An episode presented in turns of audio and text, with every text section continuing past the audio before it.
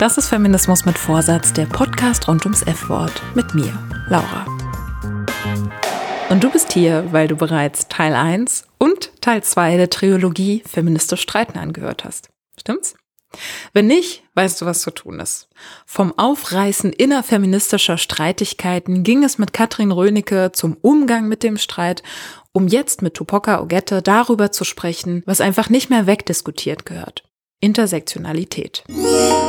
Zuvor erinnere ich aber gern nochmal daran, dass dieser Podcast nach wie vor von Spenden abhängig ist. Wenn du magst, was ich hier veranstalte, zeig's the old-fashioned way und öffne dein PayPal-Portemonnaie. Oder schließe eine Mitgliedschaft bei Steady ab, das geht ja schon ab drei Euro im Monat.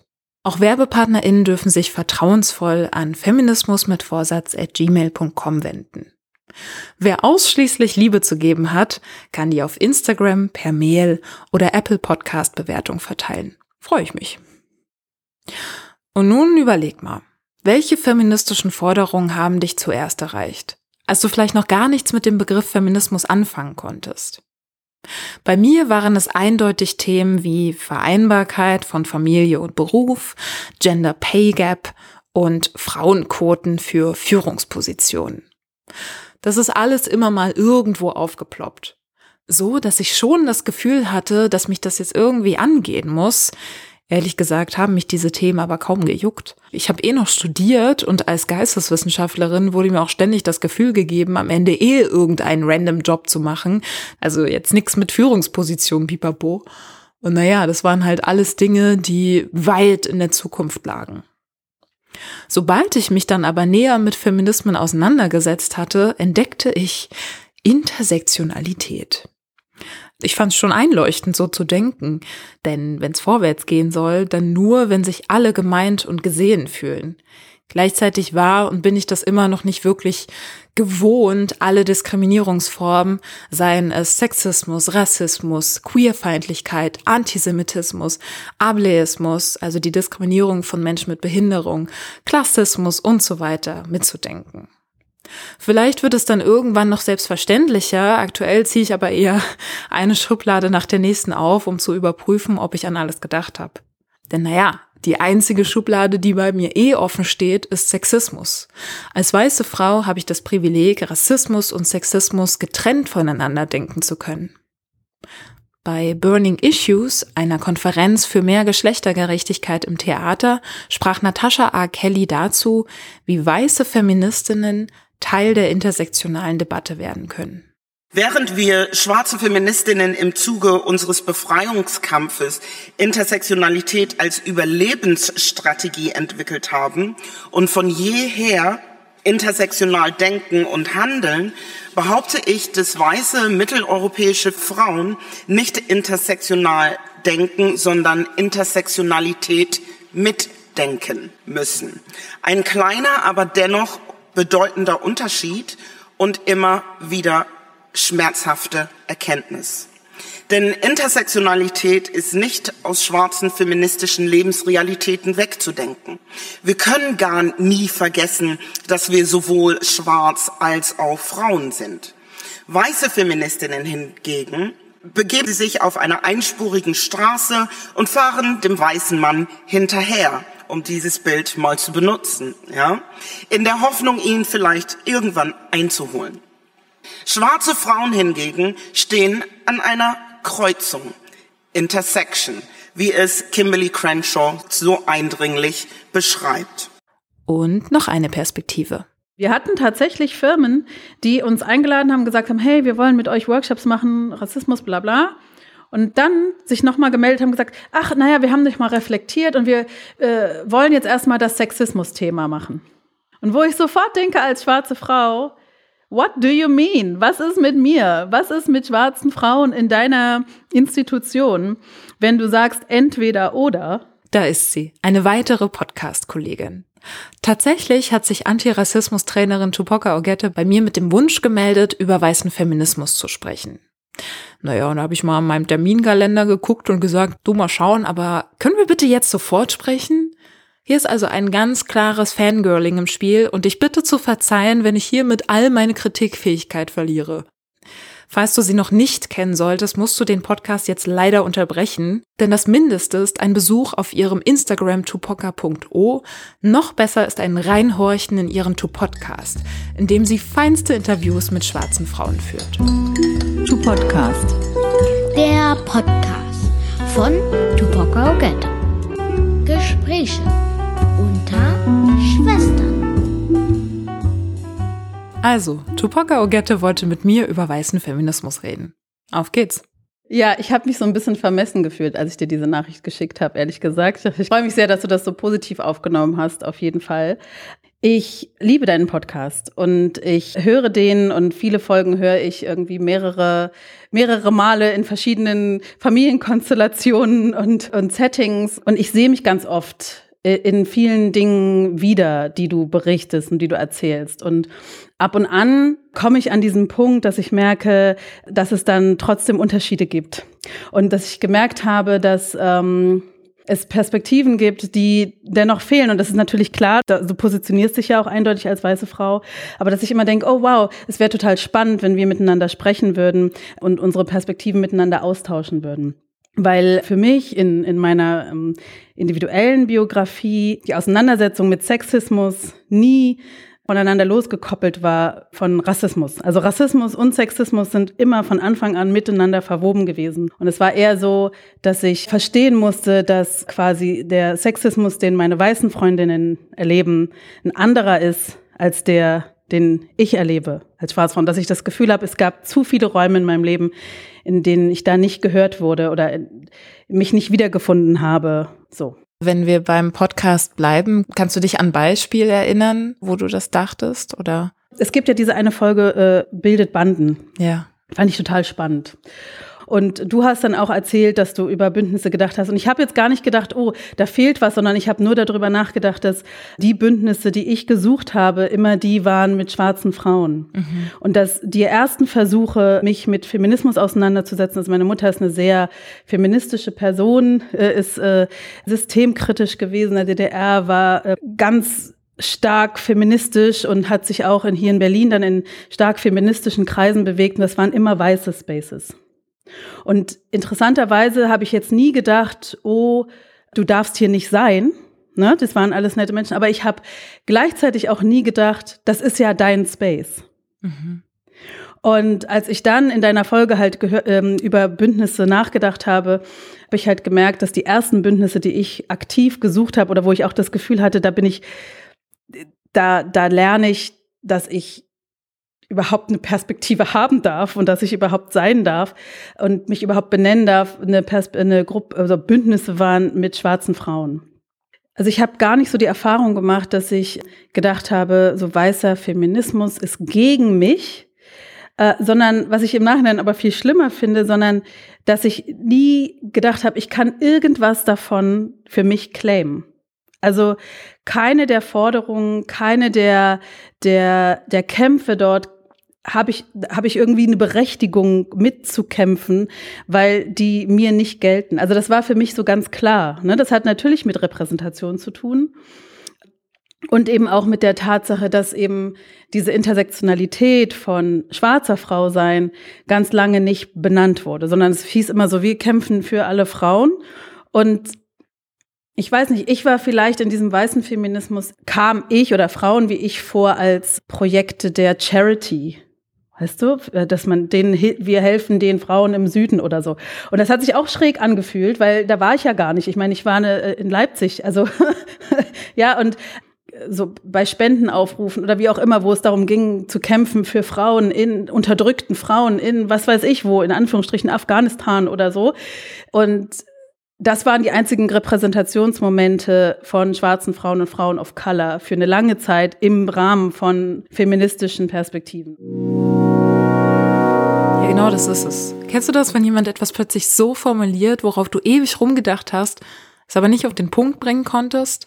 Charity für den globalen Süden reicht nicht. Es macht wenig Sinn, sich vorne rum gegen Genitalverstümmelung einzusetzen, aber hintenrum die Belange von Women of Color zu ignorieren, die nur eine Tür weiter wohnen. Menschen wie Alice Schwarzer haben zum Beispiel in Deutschland bestimmt sehr viel erreicht im Kampf gegen das Patriarchat. Und gleichzeitig ist bei mir so eine ganz große Wehmut, weil dieser weiße Feminismus nicht alle Frauen oder alle Menschen, die negativ vom Patriarchat betroffen sind, mitdenkt. White Feminism kann und schwarze Frauen nicht nur wegdiskutieren, dass die gar nicht vorkommen, sondern auch aktiv unterdrücken. Und diese Unterdrückung bettet sich halt ein in ein rassistisches System von weißer Vorherrschaft, das es schon seit 500 Jahren gibt. Und das ist halt fatal. Ich denke dann dabei immer an diesen Spruch von Audre Lorde, die sagt, ich bin nicht frei, solange eine andere Frau unfrei ist. Auch wenn ihre Fesseln anders aussehen als meine. Wie, das ging dir jetzt zu schnell? Kein Problem, hier kommt's nochmal zum Mitschreiben. Ich bin nicht frei, solange noch eine einzige Frau unfrei ist, auch wenn sie ganz andere Fesseln trägt als ich. Und weißer Feminismus schaut eben nur auf eine Form der Fessel. Ich glaube, dass dieser weiße Feminismus nie wirklich einer war, den ich für mich versucht habe zu claimen weil es immer klar war, da bin ich außen vor. Aber je mehr ich mich mit Rassismus beschäftigt habe, eben auch verstanden habe, welche Machtdynamiken von auch weißen Frauen zum Beispiel spezifisch ausgehen. Also ich erinnere mich so ganz prägnant an eine Situation, wo wir in Leipzig in so einem Café uns immer getroffen haben. Das waren wir zu vier, zu fünft. Und da war eben auch eine weiße Freundin dabei ja, und wir haben so über unsere Erfahrungen erzählt in der Woche und das war alles noch so ein bisschen holprig, aber es war so ein wichtiger Space. Und dann ähm, hat die weiße Freundin, die hatte irgendwie seit einigen Tagen oder Wochen einen neuen Freund, ein schwarzer Mann. Und sie hat dann irgendwie also erzählt, ja, und der ist so toll und äh, ich nenne den immer mein Schokobärchen, so und Und dann stockte uns allen so der Atem und ich würde das heute total anders machen, aber ich war fassungslos und daraus entstand ein Streit. Oder auch gar nicht jetzt so extrem, aber wir haben halt gesagt, du, das ist rassistisch, das ist nicht okay. Und sie hat diese ganzen Mechanismen abgespult. Nein, das kann doch nicht sein und ich liebe ihn doch und, und so weiter. Und dann hat sie angefangen zu weinen. Und ich war total geschockt, weil ich dachte, also wir haben gerade Rassismus miterlebt. Wir sind gerade, wir sind negativ von Rassismus betroffen. Warum weint sie? Ich habe das überhaupt nicht verstanden. Und das hat aber als Machtinstrument total funktioniert, weil die anwesenden Männer ihr sofort zur Hilfe gekommen sind, ja. Und am Ende waren wir schwarzen Frauen die, die Bösen, weil wir sie in Anführungsstrichen fertig gemacht hätten. Und äh, das meine ich mit so Machtmechanismen, die oft von weißen Frauen ausgehen. Heute gibt es, glaube ich, dieses Meme The Karen. Dazu haben Maxi und Alice vom Feuer und Brot Podcast selbstverständlich auch eine äußerst feine Podcast-Folge gemacht. Karen, witziges Meme und perfekte Komplizin des weißen Patriarchat heißt die. Ich kann gar nicht beschreiben, wie bahnbrechend es für mich war. Es gibt diesen Moment, dass ich äh, in Berlin war bei einer Vorlesung von Grada Kilomba, Professor Grada Kilomba. Und das war das allererste Mal, dass da eine schwarze Frau, eine Frau, die so aussah wie ich, quasi vorne doziert hat. Ja, das war schon, ich kann gar nicht beschreiben, wie fassungslos ich darüber war. Und dann passierte noch etwas, sie sprach zu mir. Sie sagte am Ende der Vorlesung, sagte sie, danke, dass ihr alle zugehört habt und jetzt möchte ich bitten, die weißen ähm, Menschen den Raum zu verlassen und dass die schwarzen Frauen hier bleiben. Und ich, ich habe gedacht, the audacity, wie kann sie das wagen? Sie macht das. Also ich war total fassungslos und es hat sich so groß angefühlt und dann gab es diesen Moment, dass wir eben miteinander gesprochen haben. Und ich weiß, dass Audre Lorde das eben auch gemacht hatte schon 30 Jahre zuvor äh, mit schwarzen Frauen. Und dass das so die ersten Momente waren, dass ich nicht nur andere mit anderen schwarzen Frauen gesprochen habe und verstanden habe, hey, schwarze Frauen haben noch mal eine eigene Geschichte, einen eigenen Kampf und und der ist valide, sondern ich habe eben auch verstanden, es gibt eine Geschichte, an die ich anknüpfen kann.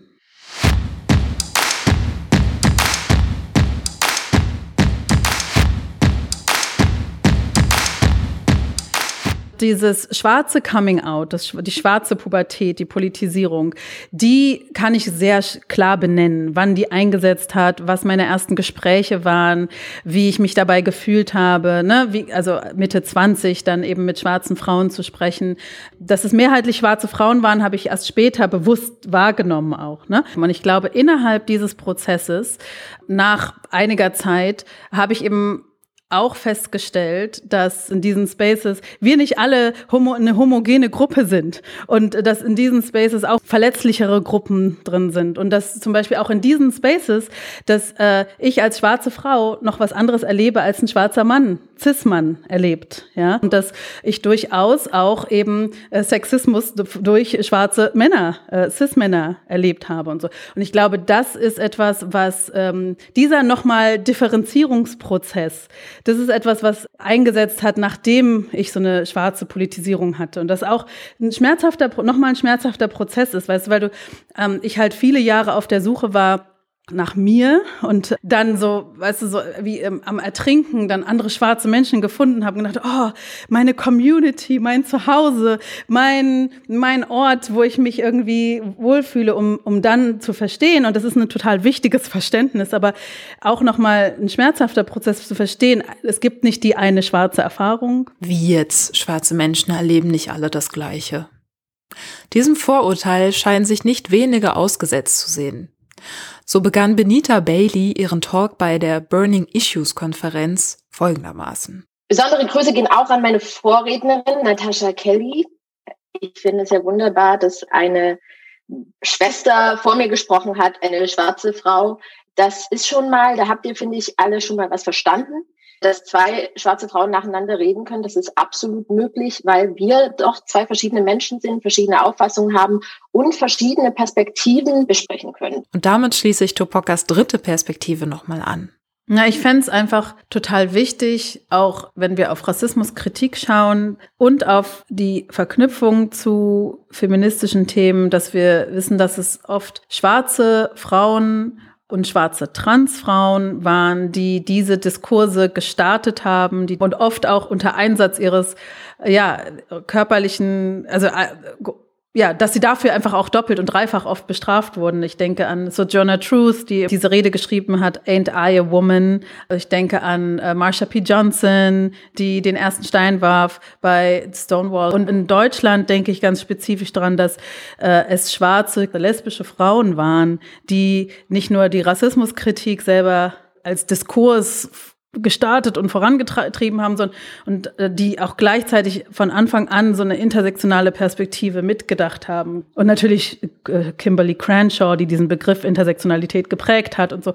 Und ich wünsche mir da einfach, dass da kein Whitewashing stattfindet. Von diesem Whitewashing erzählte auch Natascha Kelly in ihrem Vortrag. So wurde ihr vom Unrast Verlag angeboten, ein Buch über schwarzen Feminismus herauszugeben. Meine erste Reaktion war ähm, zum intersektionalen Feminismus. Denn der schwarze Feminismus ist intersektional. Nein, nein, antworteten sie mir, zum Thema Intersektionalität würde ja schon eine weiße Frau herausgeben.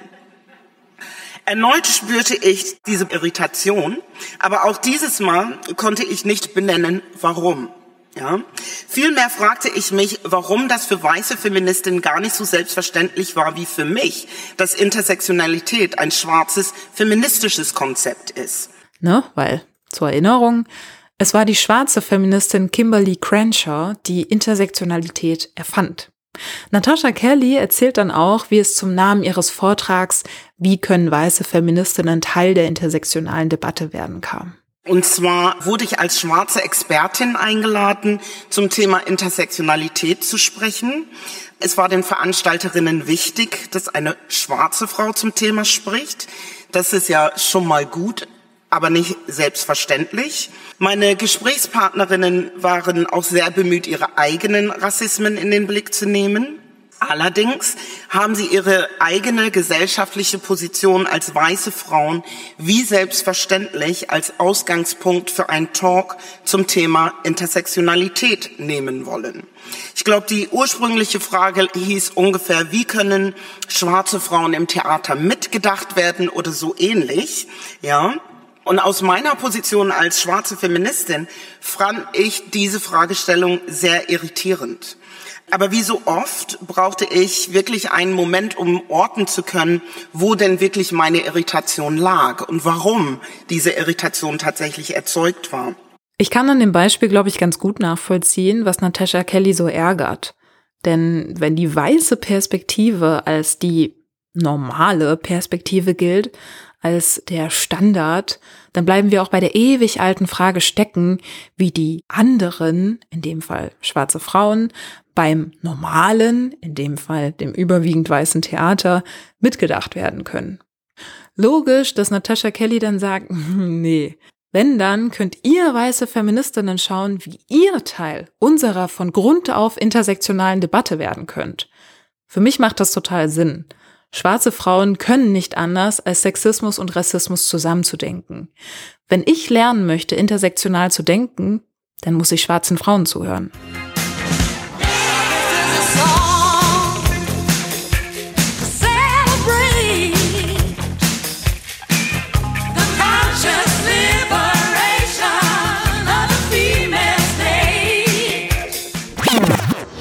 Ich kenne manche Menschen, vor allem People of Color, die sagen, sie seien keine Feministen, Feministinnen, weil es weißen, rassifizierten oder auch rassistischen Feminismus betrifft. Und diesen Schuh möchten sie einfach nicht anziehen. Ja, und ob das dann der feministischen Bewegung so zuträglich ist, obwohl die politischen Forderungen an sich große Überschneidungen haben, fraglich. Ja, dann stellt sich für mich natürlich die Frage, wie kann man sich trotzdem zusammenschließen, ne, bei allen Unterschiedlichkeiten. Ja, vielleicht kannst du ja erstmal von dir erzählen, wie du damit umgehst. Vielleicht hast du ja dann einfach verschiedene Gruppen oder.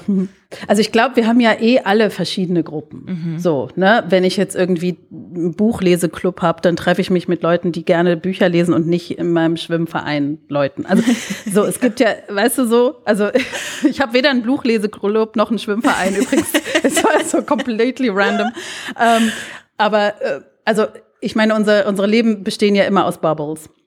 Dementsprechend habe ich jetzt nicht den, den Anspruch von so einem riesen Kumbaya-Kreis, wo wir alle, alle, die ich kenne und alle, die wir sind, zusammen immer sitzen müssen. Das ist für mich gar kein Zwang im Privaten, sage ich jetzt mal, ist es mir total wichtig, dass die weißen Menschen, die mich umgeben, rassismuskritisch sind. Ich habe wunderbare weiße Freundinnen. Ich werde immer mal gefragt, ich weiß nicht warum, ob ich denn auch weiße Freundinnen. Natürlich, ich lebe in einer weißen Welt und natürlich habe ich weiße Freundinnen.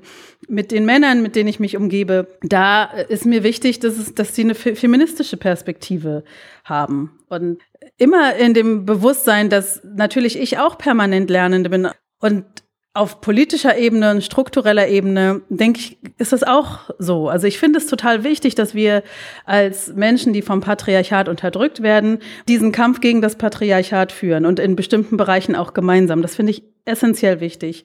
Gleichzeitig kann dieses gemeinsam, finde ich, nur dann stattfinden, wenn wir auch individuell Räume haben, in denen wir Heilung finden, Empowerment finden können, in denen wir uns verbünden können in äh, marginalisierteren Positionen und Gruppen und in denen eben ein Klima herrscht, wo wir gemeinsam den Willen haben zu lernen. Also wo Rückmeldungen immer als Chance gesehen werden. Und ich weiß, dass das individuell ist das nicht immer leicht. Also ich habe auch schon fragil reagiert. Ne? Ist gar keine Frage, wenn ich irgendwie hingewiesen werde auf meine Privilegien. Aber ich wünsche mir eigentlich, dass wir lernen, diese Rückmeldungen als Chance zu sehen, zu wachsen. Mhm. Ja, und ich kriege ja immer wieder die Frage so, wann ist das denn mal gut und wann reicht das denn mal und so. Und diesen Anspruch habe ich überhaupt nicht. Das ist ein Marathon. Wir werden da alle immer dranbleiben und immer kämpfen und immer uns bewegen. Also ich habe das Gefühl, wenn wir stehen bleiben, ist es gefährlich. also mental stehen bleiben. Wenn wir uns zu, zu, weißt du, in zu großer Sicherheit wähnen, zu sehr das Gefühl haben, oh, we, we did it. Ja, das ist dann wohl einer der wenigen Marathons, bei dem ich mitlaufe. Zusammen mit dir und mit dir und mit dir und ganz viel Streit. Mit what? Feministischen Streit. Also so rückblickend, um da auch nochmal den Sinn des Streits vielleicht deutlich zu machen. Katrin Rönecke, du erinnerst dich? Ich habe vorhin gesagt, ich habe selber auch schon blöd reagiert, wenn man mir gesagt hat, ich sei nicht transinklusiv genug. Vor fünf Jahren habe ich blöd reagiert. Inzwischen reagiere ich, indem ich auf Personen zugehe, die mich dann eben entsprechend kritisieren. Und ich habe aber diese fünf Jahre gebraucht, um das zu lernen. So. Ich glaube, dass auch ganz oft auch Leute, die zum Beispiel vielleicht von mir angepisst waren, weil ich sie angegriffen habe, ich glaube, dass ich, dass ich bei manchen beobachten kann, dass sie ihr Verhalten trotzdem geändert haben. Obwohl sie natürlich nie zugeben würden, dass ich vielleicht einen Punkt hatte damals, ja. Aber sie haben ihr Verhalten geändert. Und das ist ja das Entscheidende. Ne? So, also obwohl wir vielleicht ähm, im persönlichen oder in Einzelfällen einander noch böse sind und uns nicht verzeihen können, dass wir so doof zueinander waren vor zehn Jahren oder so, ähm, sind wir alle durch diesen Streit ein bisschen weitergekommen. Wir sind nicht zusammengekommen, wir sind keine Freunde mehr oder so. Wir haben nicht geheiratet, aber wir sind weitergekommen dadurch. Und das ist, glaube ich, was, was viele nicht auf dem Schirm haben und was ich so gerne noch allen mitgeben würde. Streiten kann sich auch lohnen, wenn es erstmal so aussieht, als sei es schiefgegangen. So. Und seine Haltung nicht zu verbergen, sondern wenn man irgendwas nicht gut findet, auch klar zu benennen dass man es nicht gut findet, ist auch wichtig. Und auch wenn es dann vielleicht erstmal nicht schön ist, kann es sich auf lange Sicht nach hinten raus vielleicht trotzdem lohnen. Mir hilft dabei vor allem zu hören, dass es nicht nur mir so geht. Streiten gehört dazu. Die Taz schreibt übers feministische Streiten, wer Konflikte austrägt, entwickelt sich. Ohne Reibung keine Veränderung. Und nichts ist von Anfang an perfekt. Oder wie eine Sprachnachrichtlerin sagen würde, besonders beim Thema Feminismus ist es eigentlich ja die Standardausgangssituation, dass man irgendwie worüber nicht ganz einig ist, sondern dann fängt man an zu reden. Es kann ja sein, dass man irgendwie vielleicht sogar ähnliche Teilmeinungen hat oder man steht sich komplett gegenüber. Aber davon lebt ja der Feminismus im Prinzip. Das macht das Thema auch so komplex. Und ganz oft ging es mir jetzt so oder geht es mir so, dass während einem Gespräch man konsequent äh, seiner eigenen Überzeugung gefolgt ist, seine Meinung vertreten hat, weil die auch durchdacht und begründet ist. Und so aber ganz deutlich die Unterschiede äh, betont wurden zwischen beiden Parteien quasi. Im Nachhinein hat man oder habe ich das dann ganz oft das gesprochene Revue passieren lassen und gemerkt, dass diese Diskrepanzen eben doch nur vermeintliche waren und man gerade einfach dazugelernt hat. Und das kann dann ja wiederum die eigene Sicht komplett verändern oder zumindest ergänzen. Und eigentlich ist es ja genau das, was FeministInnen zusammenbringt, dass man Gemeinsamkeiten und Unterschiede rausarbeitet und so ein bisschen hinterfragt einfach. Natürlich habe ich auch noch tiefgreifender mit Katrin Rönecke darüber gesprochen, wie wir mit den Unterschieden innerhalb der feministischen Bewegung umgehen können. Und Kada hat in ihrer Antwort nicht weniger getan, als uns in den Garten von Caitlin Moran zu entführen. Moran ist 45 Jahre alt, Journalistin, Autorin und Feministin und lebt in England. Ja, also ein großes feministisches Vorbild von mir ist Caitlin Moran. Die hat äh, das Buch How to be a Woman geschrieben und die habe ich mal kennengelernt. Also ich durfte ein Interview mit ihr führen für die FAZ damals. Und wir saßen bei ihr im, im Garten und es war total nett, wir haben Tee getrunken und so weiter und so fort. Und ich merkte schon so, dass sie einfach halt auch so ein Mensch ist wie ich, also mit Kindern. Und die Kinder saßen gerade da und haben Simpsons geguckt. Und auf dem Klavier stand die Beatles Complete ähm, Notenkollektion, die ich auch hatte, als ich Kind. Ich dachte so, hier, ich bin zu Hause. bei ihr. Und ich habe sie auch gefragt, weil sie ist so, ich glaube, ich fünf Jahre älter oder so als ich. Und habe auch immer wieder gesehen, wie sie angegriffen wurde, so öffentlich auch angegriffen wurde. Und habe sie halt gefragt, wie machst du das? So, wie hältst du das aus? Gerade eben natürlich, also ich finde immer, es ist auch ein Unterschied, wenn ich von Antifeministen oder von irgendwelchen Nazis angegriffen werde, ist mir das total egal, weil es sind halt Deppen. Das kann ich wirklich sehr leicht wegpacken und die blockieren und was weiß ich, aber von natürlich von den eigenen, in Anführungszeichen, den eigenen Leuten angegriffen zu werden, also von anderen Feministinnen und Feministen, das ist schon hart. Und das hatte ich halt gesehen, dass sie das auch wurde. Und sie meinte, ja, es ist schon hart. Andererseits ähm, hat sie halt einfach auch eine riesige Reichweite. Das ist das, was ich vorhin meinte. Ne? So, sie hat eben auch eine Verantwortung. Und deswegen war ihr Tipp zu sagen, wenn Kritik kommt, guck dir die Kritik genau an und versuch zu gucken, stimmt es oder stimmt es nicht? Muss ich da vielleicht nachjustieren? Habe ich da vielleicht irgendwas übersehen? Bin ich da jemanden auf die Füße getreten, obwohl ich das gar nicht will? Und gleichzeitig hat sie auch gesagt, und das finde ich eben auch, und das habe ich auch versucht, mir sehr stark anzugewöhnen, im Feminismus gibt es oft so einen Kampf um Hegemonialität oder ne, die Deutungshoheit zu haben. Was ist richtig, was ist falsch? Und ich glaube, solange man da mitspielt und sozusagen versucht so zu tun, als gäbe es so ein Siegertreppchen und man könnte dann ganz oben stehen und man, wenn man ganz oben steht, hat man den Feminismus gewonnen und alle müssen sich nach einem richten. Dieser Wettkampf sozusagen. Das finde ich auch nochmal so wichtig zu betonen, denn, naja, was soll ich sagen? Natürlich habe auch ich das in mir. Ich will gewinnen. Ich will den besten Podcast, den besten feministischen Podcast. Ich will Feminismen am besten erklären und es wäre super, wenn mir einfach immer alle recht geben würden. Mir wurde beigebracht, dass nur das Beste genug ist, dass ich zu allen im Wettbewerb stehe und es überhaupt nicht vermessen ist, die Deutungshoheit zu einem Thema an sich zu reißen. Nennt sich, glaube ich, Kapitalismus oder so und kommt hoffentlich bald weg dieser Wettkampf sozusagen, der führt eben dazu, dass man oft das Gefühl hat, es könnte keine andere Feministin neben einem selbst geben. Ich glaube, das ist zum Beispiel was, was ich an Alice Schwarzer kritisieren würde, dass sie nicht so ganz in der Lage dazu ist, zu akzeptieren, dass andere Feministinnen die Dinge anders machen als sie, sondern dann haut sie drauf. Und was Caitlin dazu gesagt hat, war, wenn du denkst, dass es anders sein sollte, ja, also wenn du das Gefühl hast, so, ich finde, der Feminismus könnte inklusiver sein. Ich finde, der Feminismus könnte noch politischer sein oder, oder, oder. Es gibt ja ganz viele Dinge, kapitalismuskritischer, was weiß ich. Es gibt ja ganz viele verschiedene Dinge und jeder legt ja einen anderen Schwerpunkt und einen anderen Fokus.